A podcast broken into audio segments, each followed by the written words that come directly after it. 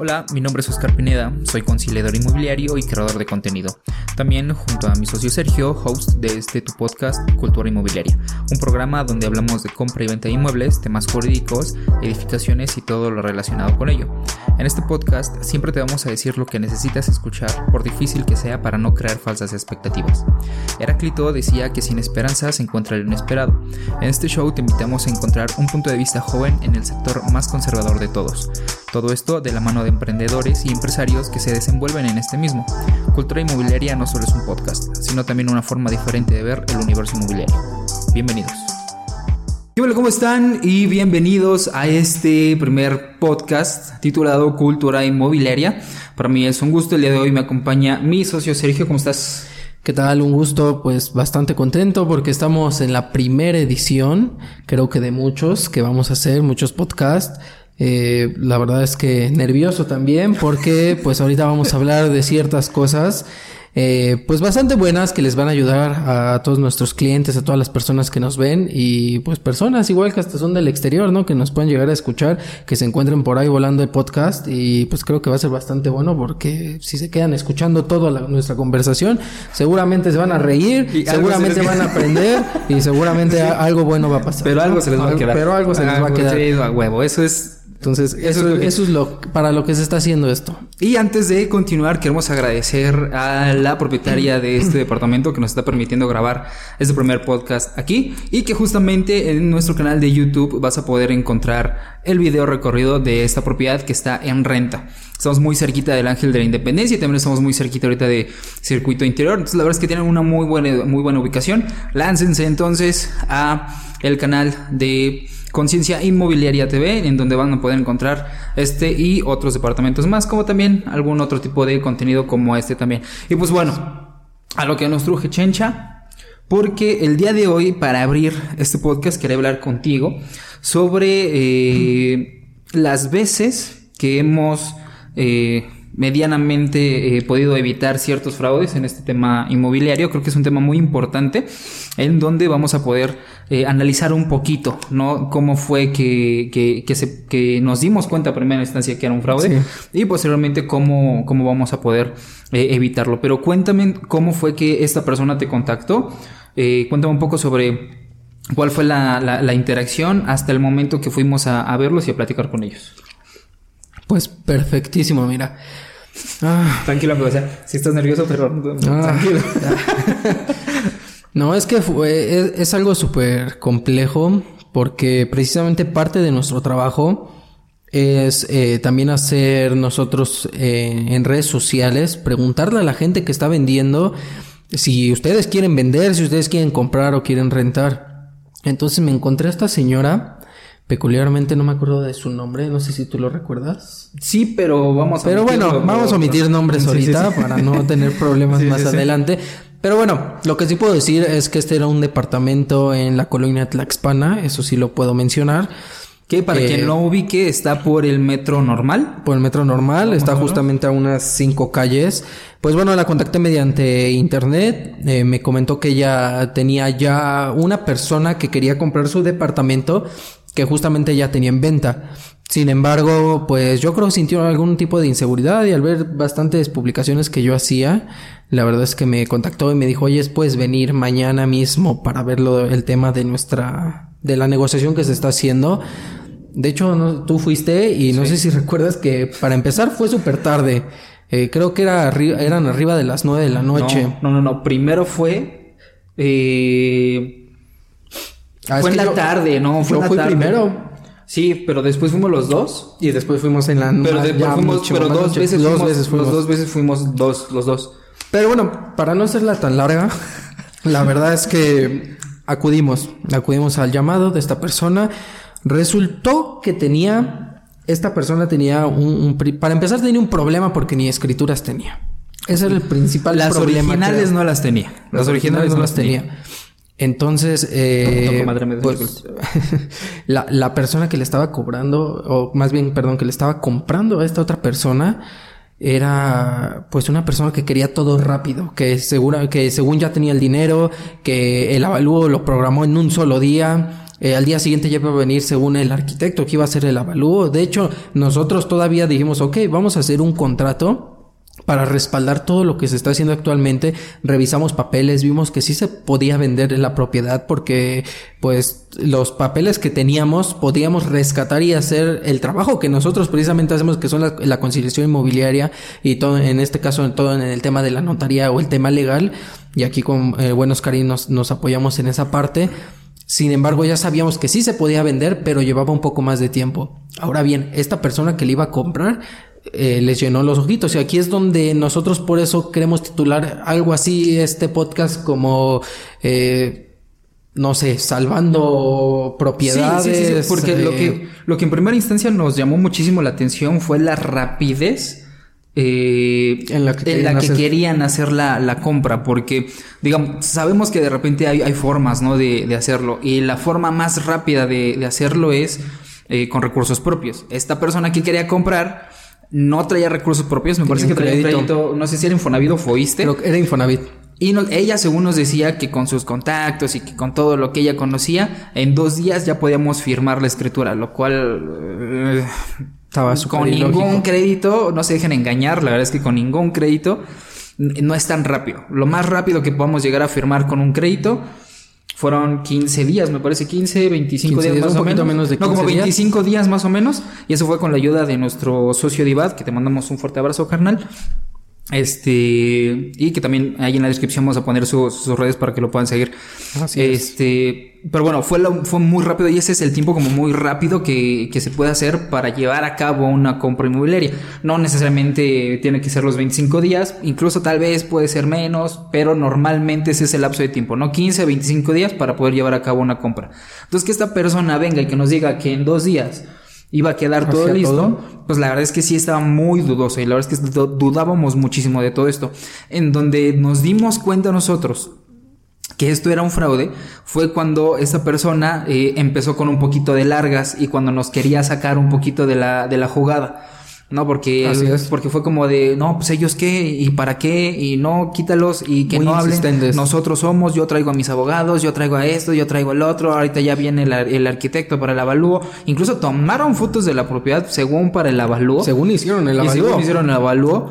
Y al otro día que supuestamente ellos ya iban a tener respuesta del, del avalúo, nosotros insistentemente estuvimos marcando y no hubo ni madre, o sea, no hubo nada, de, respuesta. Nos daban largas, que se fueron de viaje, que ya no estaban y que ya no, que ya que iban a ver si se iban a comprar el departamento y con justa razón también porque la, la persona dueña del departamento se creyó todo este cuento, pues después se, se, fue a la yugular contra nosotros, ¿no? Porque, oigan, pues ya me tiraron la compra, ya no van a hacer nada, este, me van a dejar aquí con el departamento y ya estaba vendido y bueno, tiempo después, pues la señora entendió, ¿no? Que, que, se trataba de un fraude porque, pues no. O sea, el que quiere se adapta a las, a las necesidades y no de nosotros.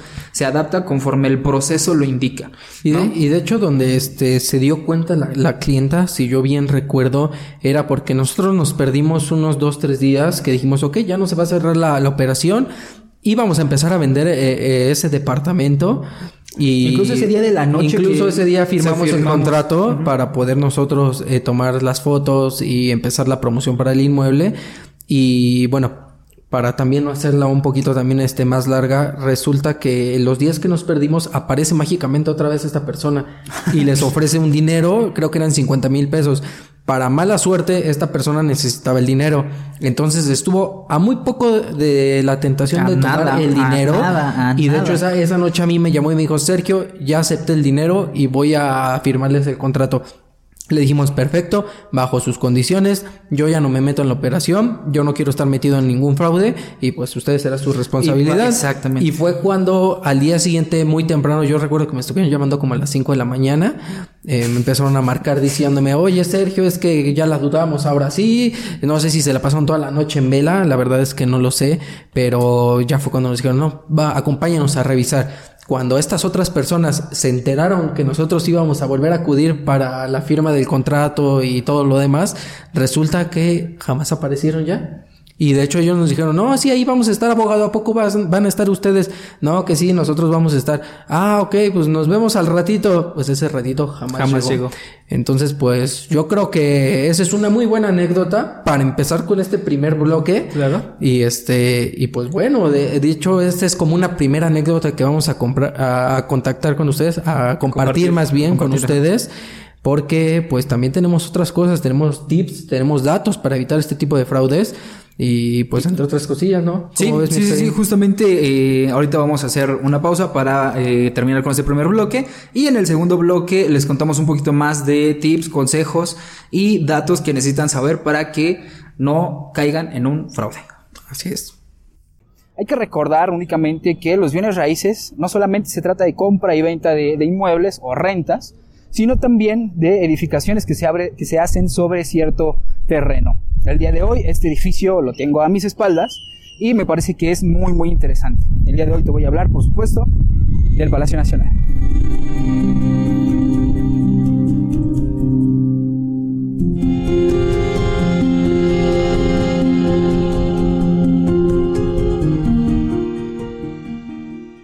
Es como la gente que cae en fraudes.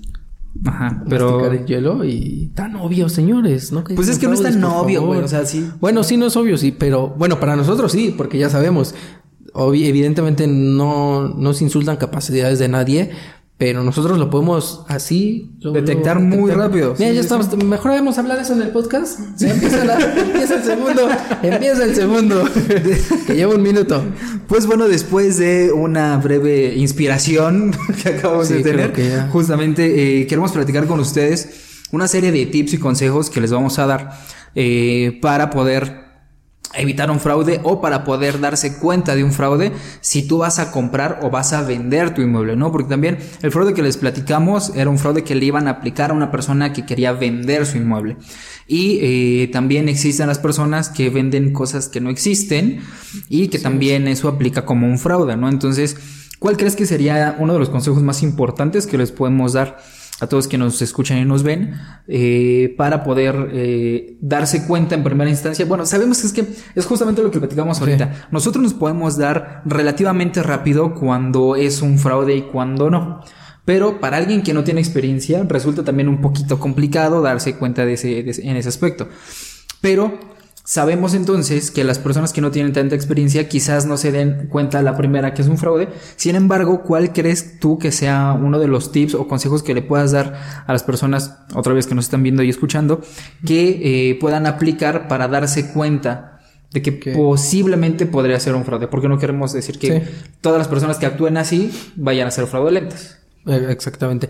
Pues tengo dos tips, más que nada. La primera y creo que la más normal sería, señores, contraten a un asesor inmobiliario que les pueda ayudar a checar todo este tema. Eh, nosotros tenemos eh, mucho, mucho profesionalismo, no hablo nada más de nosotros, hablo como del ámbito de, también hay independientes, también hay otras inmobiliarias que son buenas, la verdad, eh, no hay que pelearse con ninguna, siempre hay que compartir en este ámbito, hay que estar muy unidos. Y entre todos, pues podemos ayudarles, quien más confianza le tengan, si no tienen ninguno de confianza, investiguen un poco qué es lo que hacen, por ejemplo, nosotros hacemos, nos hacemos figuras públicas desde el momento que subimos videos a YouTube, precisamente porque no nos vamos a estar escondiendo, no vamos a estar haciendo nada. Y como ya sabemos todo el trabajo, pues ese es el primer consejo inmediatamente. Eh, contraten un asesor inmobiliario. Creo que es el mejor consejo que les podría regalar un amigo, un asesor o cualquier otra persona. Eh, esto evidentemente, pues, eh, sin saber nada sobre el tema. El segundo tip que sería, ok, eres una persona que no te gustan los asesores inmobiliarios porque ya tuviste muchos problemas con ellos, ya no les quieres dar a lo mejor ahorita una oportunidad, pero pues sí te das a la tarea de investigar eh, qué es lo que posiblemente podría pasar o no. Lo primero siempre es chequen escrituras la escrituración creo que para mí al menos sería como de lo principal. Eh, una persona puede ser muy buena, nos tocó con esta, la, la, lo que les comentamos ahorita, lo del tema del fraude de esta persona, era una persona súper amable, eh, una persona que te decía, no, yo te voy a compartir a ti comisión y yo te voy a dar, ayúdame, este, convence a tus clientes que me acepten, ah, todavía convencimos que acepten un precio menor, eh, que dentro de lo estipulado estaba bien el precio, la verdad era un precio excelente, Pero después del estudio de mercado, después del estudio de mercado vimos que sí era un buen precio. perfectísimo. Pero bueno, estas personas son muy, muy amables, suelen ser muy, muy amables. Entonces, lo primero para una persona que va a comprar una propiedad es chequen escrituras, que coincida la escritura con la persona que están viendo haciendo el trato y que coincida con su INE. Y que la INE esté actualizada, porque también puede haber una, una INE que no está actualizada. Además del nombre, deja el nombre, pero hay mucha gente que te muestra el INE, te muestra la escritura, te pide el dinero, pero la INE es de un lugar donde si tú vas a ir a tocar ya no los encuentras. Entonces hay que verificar todo eso. Todo eso lo checamos nosotros, pero si lo quieres hacer tú por tu cuenta, Adelante. hazlo, pero hazlo seguro. Ese sería mi primer tip. Chequen las escrituras, eh, que estén todas bien, que no tengan ningún problema, que coincidan con el nombre. Y ahora sí, ya está todo, perfecto. Vamos a una notaría. Vamos a que un notario nos pueda decir a lo mejor qué podemos hacer. Esto en el caso, evidentemente, que lo estén haciendo por su cuenta. Claro. ¿Por qué? Porque un notario, la verdad es que el notario no te va a ayudar. No, Claro. no, no puedes ir con el notario y te va a decir, no, pues yo no sé, a mí tráiganme los papeles Sí, y yo ya hago me- todo. yo me-. Pero hay notarios que si ustedes llegaran a conocer algunos, que nosotros tenemos muchísimos amigos, licenciados, eh, abogados, nota- eh, en notarías, y la verdad es que nos ayudan bastante. Entonces, si se llegan a encontrar con uno de ellos, que les ayude, que les ayude a avanzar sus trámites, y creo que ese sería el mejor tip. O sea, Como mi compita no, Irving, del Notario 134, que te mando un fuerte abrazo también, canijo. Mis respetos, valedor. La verdad es que una joya, la verdad es que un licenciado muy, muy, muy bien preparado. Eh, eh, digo, no es por otra cosa, ¿no? Pero la verdad es que sí está muy, muy bien preparado, te asesora bastante bien. Y justo también en ese ámbito, creo que también es muy importante. Y justamente yo ahora le quiero dar un, consejo a las personas que vayan a vender su inmueble. Lo acabas de dar un consejo a las personas que van, Que a, van a comprar. comprar. Yo quiero dar un consejo a las personas que van a, a- a vender un inmueble, que evidentemente el primer consejo también sería acérquense a un profesional, no necesariamente a nosotros, ¿no? Porque justamente sería muy ególatra de nuestra parte también decirles que nosotros somos los únicos. No, la verdad es que hay muchísimas otras personas que son muy buenos en su trabajo, que se, se desempeñan muy, muy bien. Sí. Tal vez el caso también de una asesora con la que acabamos de cerrar una operación, este, Margarita. La verdad Así es que es, también muy, mis muy respetos, buena. la verdad es que también es muy buena, los documentos los tuvo súper rápidos, eh, todo muy bien, la verdad es que todo muy, muy, muy bien. El caso de ella también es eh, similar o igual a cualquier otra persona, cualquier otro asesor que también se desempeña mucho en su, en su trabajo. Regresando un poquito al, al tema, no podemos generalizar porque todos los asesores inmobiliarios sean buenos. Hay muchísimos que son buenos, otros que les falta un poquito de experiencia, por no decir que son malos, porque la verdad es que no, no lo son, sino que le falta un poquito más de experiencia. Pero hay otros que también no son muy bien in- intencionados. O sea, Sí. no podemos generalizar Exacto. que todos sean profesionales. Sí, no, no, no. Y tampoco podemos generalizar que todos sean buenos y que todos sean este malos o que todos son Que profesionales. sean lo mejor. Eh, Es, que hay de muy mucho. variable y te O puedes sea, encontrar de mucho. Pero aquí los que sí le podemos aconsejar en ese sentido es, pues chequen las credenciales, ¿no? A veces muchas personas están dadas de alta ante el AMPI. El AMPI. Pero pues eso no te asegura absolutamente nada, ¿no? Entonces hay muchas personas que no están dadas de alta y que también vale mucho su, vale mucho la pena su trabajo. Como también hay personas que están dadas de alta y de igual forma lo, lo valen. Sin embargo, chequen credenciales. Como nosotros, por ejemplo, nos volvemos figuras públicas, como bien lo dijo este, este Sergio al eh, pues nosotros compartir nuestro rostro, salir en, en videos, porque pues a final de cuentas nuestras redes y nuestras cuentas pues van a, a- a, eh, ligadas a una dirección IP que nos pueden localizar en cualquier, en cualquier momento, ¿no? Pero las el consejo que les quiero dar a las personas que van a vender su inmueble es, si la persona viene con un crédito, esta persona muy probablemente venga con un asesor financiero. Y este asesor financiero nos puede facilitar ciertos documentos, como lo es, en cierto momento, la autorización de un crédito. No, no la precalificación o la preautorización. La autorización. Ahí se indica el folio del, del crédito, se indica el monto del Monto. crédito, la fecha límite para poderse utilizar. O sea, se, se dedican varias, se ponen prácticamente varias los cosas generales de generales. tu crédito. Y el asesor financiero de la persona que está interesado en tu inmueble te puede facilitar esta información. Ahora bien, entendemos también que hay cierta información sensible en ese aspecto, ¿no? Pero también tú estás en tu derecho de poder solicitar esta información, que ya te, si te la otorgan o no, ya esa es otra Sí. cosa, ¿no? Pero tú lo puedes eh, solicitar. Ahora bien, también si la persona viene con algún eh, con recursos propios, por ejemplo, ahí sí está un poquito más complicado porque entonces ahí sí aplicaría eh, no sé, un poquito el tema de darle un voto de confianza Pues a la, la, persona. la confianza, ¿no? precisamente. Darle un voto de confianza, nada más. Eh, an- y en ese, en ese sentido, antes de que lleguen eh, cualquier documento o que lleven cualquier papel a la notaría, ahí sí los recomendamos enteramente, tanto con crédito como recursos propios, firmar un contrato este, privado, Privado o un contrato de compraventa. o un contrato de promesa de compraventa para que ahí se estipule quién compra, quién vende, en qué precio, con qué características, en dónde está comprando, ¿A quién le está a quién le está comprando? Quién está vendiendo, de qué forma, si hay pagos, si hay anticipos, ahí se va a estipular absolutamente todo. Y tienen que ser muy, muy cuidadosos en ese sentido para que también el mismo contrato no caiga en ciertas lagunas legales que se puedan utilizar para poder eh, deslindarse de esa, de esa situación. ¿no? Y aquí viene un tip súper, súper grande para las personas que hacen justamente este tipo de contratos.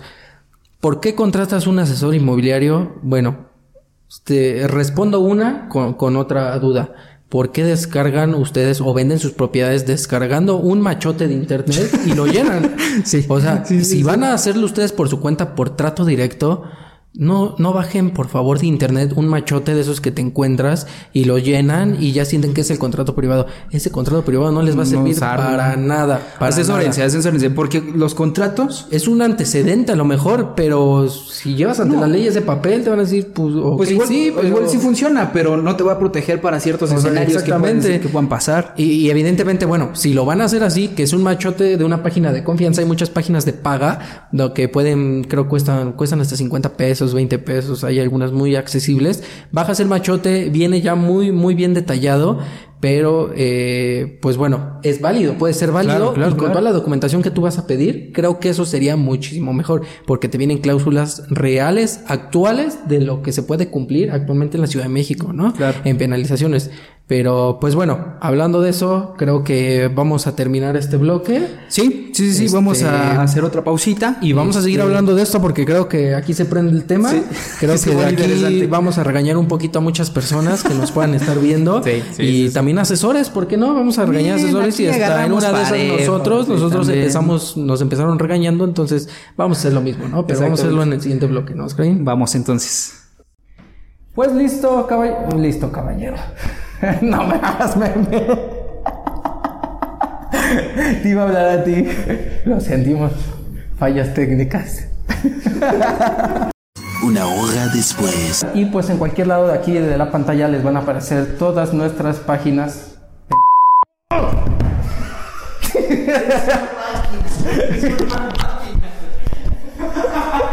Dos horas después. Alfa Conciliación Inmobiliaria.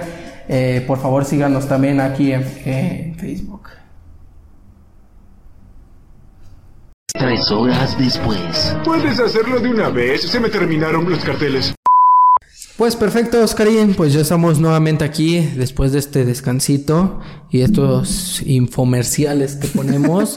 no nos paga nadie por poner estos pequeños. Pues, o sea, este, no, o sea, pero nos publicidades, pero pues bueno, exactamente cobramos nosotros, así que no se preocupen. Ah, no es cierto, no, la verdad es que Nadie La- te creyó. la verdad es que no cobramos nada de esto, lo hacemos por puro hobby, pero bueno, eh, pues la verdad es que quería ya empezar ahorita porque justamente lo que estábamos platicando era... Hay, hay dos formas de caer en fraudes y son súper fáciles y también de no hacer una compraventa porque es que todo se liga. Si empezamos con un fraude, evidentemente también podemos terminar hablando de cómo no hacer el trabajo que no se debe de hacer precisamente. Porque principalmente hablamos primero de los contratos, que señores no bajen un machote. Ese es el primer punto. El segundo es, señores, si ustedes están pidiendo un adelanto, un adelanto a una persona de dinero, ya que la persona les esté depositando a su cuenta, evidentemente deben de poner de dónde salió la cuenta, ¿De o más bien, de dónde sale el dinero, de qué cuenta sale el dinero, eh, a dónde se está depositando, cuánto se está depositando, por qué lo están depositando en ese momento y, y, pues evidentemente todo lo demás, cómo vas a comprar lo demás. Ahora bien, eh, ¿qué es lo que muchas personas hacen o muchos asesores también hacen? Porque eso también va dirigido por muchos asesores. Es, señores, si no quieren caer en un fraude, no le hagan caso también a los asesores que dicen, pues ok, tu propiedad cuesta un millón, pero y si le subo un millón veinte mil pesos y yo me quedo con los veinte mil Sí, y no, el no, millón no, de pesos, señores, eso es ser mentirosos, es con las personas que van a comprar, eso realmente eh, es un fraude. La verdad es que es un fraude. Y- ¿Cómo ves? Sí, no, y aparte, eh, en primera instancia estás mintiendo en el precio. Así y es. posteriormente, digo, esto es a título personal, ¿no? Nosotros dos pensamos de esa forma, ¿no? Hay muchas personas que no le ven ningún problema. Y ok, está bien, ¿no? Pero desde nuestro punto de vista, nosotros creemos que no es sano hacer ese tipo de cosas. ¿Por qué? Porque empiezas a enviciar a los inmuebles, empiezas a quemarlos, ¿no? Entonces, y de repente, ¿sabes qué? Pues de este inmueble nos podemos sacar 30 mil pesos de comisión, por decir algo, ¿no? Pero eh, si vale uno, Bueno, fuera. si vale 2 millones y tenemos que poner en 2 millones 30 para sacar nuestra comisión, pero lo tenemos que elevar un poquito más para la negociación y empieza a subir y a subir y a subir y a subir. Entonces las propiedades no entran justamente en este valor que realmente deben de, de tener, ¿no? Que justamente y en, en ediciones posteriores de una sección muy bonita que vamos a sacar próximamente en el, en el canal de, de Alfa. Vamos a, a dar un poquito de clases, ¿no? Les vamos a, a poner un pizarroncito, les vamos a dar un poquito de clases de cómo nosotros hacemos las cosas. No necesariamente son clases para que ustedes lo aprendan y que esa sea la única forma, sino que les vamos a compartir a ustedes la forma en que nosotros lo hacemos, como a nosotros nos funcionó y si ustedes, eh, asesores inmobiliarios o personas que están queriendo ingresar en este medio, lo quieren hacer de esa forma, adelante y tienen toda la libertad de hacerlo. Sin embargo, regresando al punto socio, eh, creo que los, eh, ahí nace un poquito el tema de- del fraude, pero creo que donde se maximiza es en, digo, hay gente buena, hay gente mala también dentro de, de- este mundo, pero generalmente todo este tipo de- de fraudes que se pueden llegar a dar son de personas que también tienen mucho conocimiento.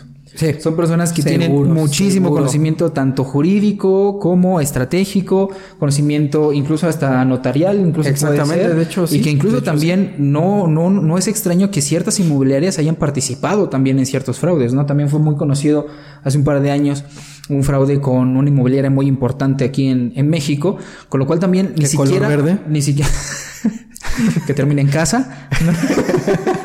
Bueno, no lo quería poner tan así. Pues Digo, no, no menospreciamos a la gente. no, fue una no. equivocación que se Sí, hizo o sea, en el fue un momento. error, o sea, fue un error Fue un que se error. tuvo, fue un error que se tuvo. Cualquiera le puede y pasar. cualquiera le puede pasar. Porque estuvo muy estratégicamente sí, hecho. Sí, sí, sí, o sea, estuvo muy, muy minucioso Cierto, y eso es lo que iba. o sea, Engañó a cualquiera. Y estuvo muy minucioso en cuanto al, al tema. Fue muy, digo, dentro de lo que cabe, fue muy bien llevado ese, ese fraude para que nadie se diera cuenta. Ni el notario. Ni siquiera el notario se dio cuenta, ¿no? Entonces, ahí participaron muchísimas personas que volvemos al tema. Ni siquiera las inmobiliarias y las personas como nosotros que nos dedicamos a bienes raíces estamos exentos de que pueda llegar a pasar, ¿no? Entonces, justamente la preparación es muy importante, sumamente necesaria y la vigilancia de un profesional también que eh, los esté asesorando paso a paso, ¿no? Entonces, si de repente llegan a caer en un fraude, analicen la situación.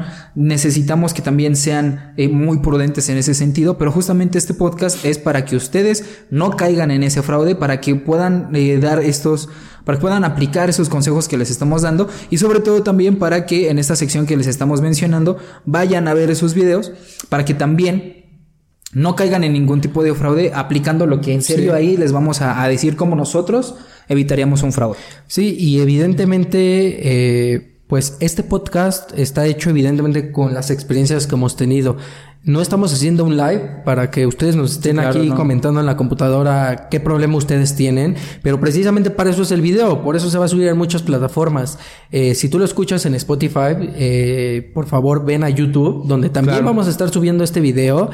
Eh, y, y ahí coméntanos, coméntanos, ¿sabes qué? Este, yo tengo este problema, ¿cómo le puedo hacer? ¿Dónde nos podemos ver? E inmediatamente, ya sea Oscar, ya sea su servidor yo Sergio, o ambos, bo- que normalmente siempre vamos, eh, atacamos el problema, lo checamos, lo analizamos, lo observamos y vemos si puede ser un fraude o puede ser todo real. Claro. Porque también hay personas malas que aparenten ser buenas y hay personas buenas que al final de cuentas terminan Sí. siendo malas. O sea, hay de todo. Por eso creo que lo mejor también para para un fraude, para que no se haga un fraude inmobiliario, creo que lo mejor es siempre tener uno, el voto de confianza, lo que platicábamos Claro. hace rato. No hay que desconfiar de la gente, no hay que no porque ya hayan muchos fraudes, hay que desconfiar Sí, de no, la no, no, gente. para nada. Y la segunda No hay es que ser paranoicos en ese sentido, ¿no? Exactamente. Y aunque tengamos la confianza, también fírmenlo en papel. Exactamente. Eso sí, siempre total- nosotros hacemos. Totalmente, Son como totalmente. nuestros contratos. Son contratos de buena fe, pero al final de cuentas, aún yo les tenga mucha fe a ustedes, mucha confianza,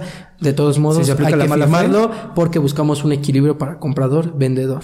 Claro, sí, totalmente. Y justamente también en ese sentido creo que es muy importante recalcar que los contratos que nosotros realizamos eh, son contratos muy específicos que se adaptan a las características y necesidades de la compraventa. No es un machote general que nosotros tenemos y que nada más cambiamos los datos para nada. Es un contrato realizado específicamente para cada inmueble. ¿No? ¿Por qué? Porque de esa forma cubrimos las necesidades de, no sé, por ejemplo, si van a dar 100 mil pesos de, de adelanto y si en el transcurso van a dar otro adelanto Otro y lo, y lo remanente hasta la la, firma, firma, la escritura. también se coloca, ¿no? Entonces, todos nuestros contratos son de buena fe, apelando justamente a que la operación se está realizando de buena fe, pero indudablemente puede llegar a pasar, ¿no? Algún, algún hecho de mala fe o algo que se le salga de las manos a las personas. Y también nosotros en nuestros contratos tenemos ese tipo de cláusulas que protegen tanto al vendedor como al comprador, ambas partes.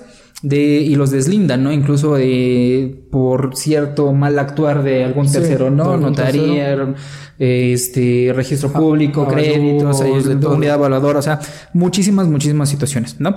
Pero justamente eh, me gusta mucho que, que podamos compartirles este mismo eh, contenido, estas mismas experiencias que nosotros hemos tenido, que esperamos que les puedan ayudar en cierta forma. Y bien los dices, si tienen, si nos estás escuchando en Spotify, pásate a, a nuestras redes, ya sea Facebook, a Instagram o en eh, mismo YouTube.